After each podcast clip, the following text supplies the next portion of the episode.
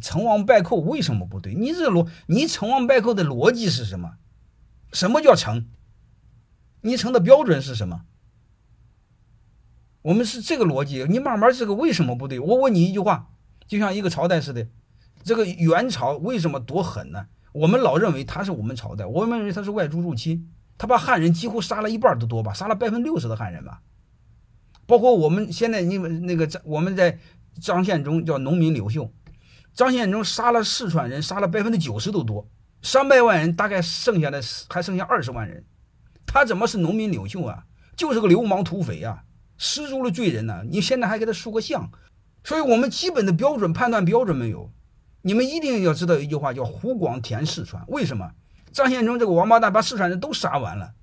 最早的四川是没有辣椒的，是湖南人过去带过去的。湖广填四川的穷人吃东西，那么东西都放臭了怎么办呢？放点辣椒就吃不出来，才开始有这么回事我所以，我们怎么会有成王败寇的思想呢？如果我要是成王败寇，我当个土匪，把该杀的都杀了，然后你认为我就胜利了？就评价标准，谁胜就是这样。所以，我们也有一个基本的判断标准啊。所以我们一定要知道最底层的这个标准不能错，这个错全错。这就叫没有思考，就是我们被洗脑洗的太厉害。那希特勒当然横扫横扫欧洲，那按道理说，希特勒就就就就就就就就就厉害了，优秀了。